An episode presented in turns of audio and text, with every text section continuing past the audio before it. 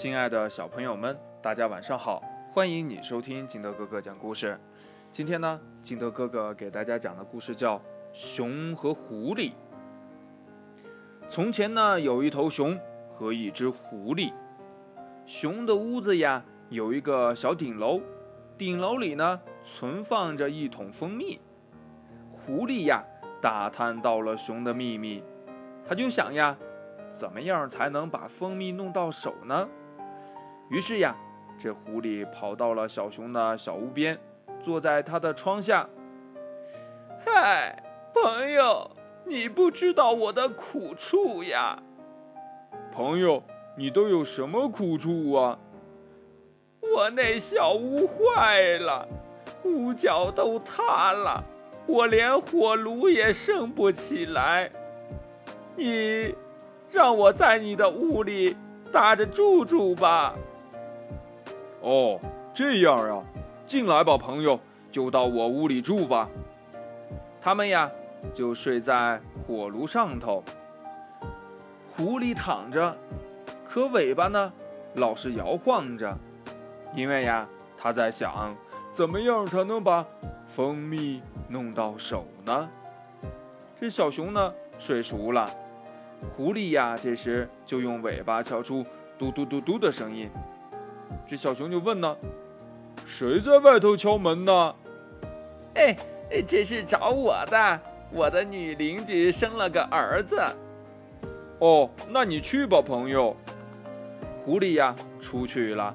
它爬上了小顶楼，动手吃起蜂蜜来。吃饱了，又回到火炉上，又躺了下来。朋友，哎哎哎，朋友。这熊问呢：“你去的那个村子叫什么名儿来着？”“呃，开桶村。”“啊，这名儿也怪新鲜的。”第二个晚上呢，他们又睡下来了。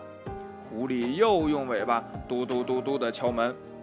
“呃，朋友，朋友，呃，又叫我来了。”“哦，那你去吧，朋友。”狐狸呀。又爬上了小顶楼，去吃了半桶蜜，吃过了呀，又回来睡了。朋友，朋友，呃，你今晚去的村子叫什么来着？呃，一半村。啊，这名儿也挺新鲜的。第三个晚上呀，这狐狸又哒哒哒哒哒的敲响尾巴了，又来叫我了。朋友，哎哎，朋友，这熊说呀，你可别去的太久了啊！今晚打算吃烙甜饼啊。哎，好的，我很快就会回来的。他自个儿呀，又爬上了小顶楼，把一桶蜜呀给吃了个精光。他回来时呢，这熊呀已经起床了。朋友，哎，朋友，这回你去的村子又叫什么名来着？呃，这个，呃，金光村，这名儿更新鲜了。嘿嘿，现在呀，咱们来烙甜饼吃吧。熊要动手烙甜饼，可狐狸问呢：“你的蜜糖呢，朋友？蜜糖在哪儿呀？”哼，在小顶楼上呢。这熊呀，爬上了小顶楼去取蜂蜜，桶里呀没有蜂蜜。空荡荡的了，哎，谁吃掉了我的蜂蜜？他问呢。一一定是你，朋友，那不会是别人的。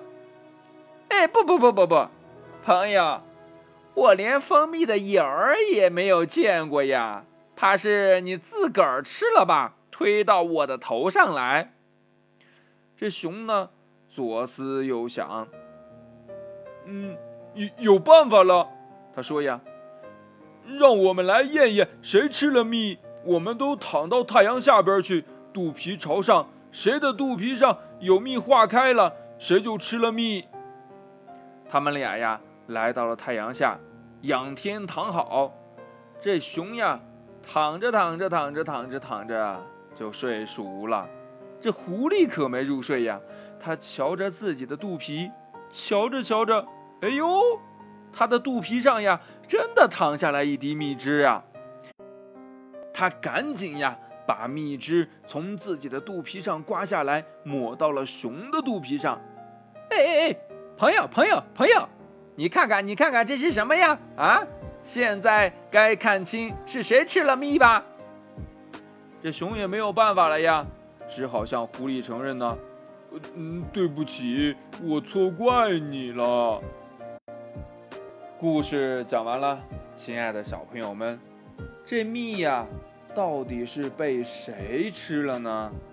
如果你是小熊的话，你会有好办法来找到吃蜜的人吗？快把你想到的跟你的爸爸妈妈还有你的好朋友相互交流一下吧。喜欢听金德哥哥讲故事的，欢迎你下载喜马拉雅，关注金德哥哥。同样的，你也可以添加我的个人微信号码幺三三三零五七八五六八来关注我故事的更新。亲爱的小朋友们，祝你晚安，明天见，拜拜。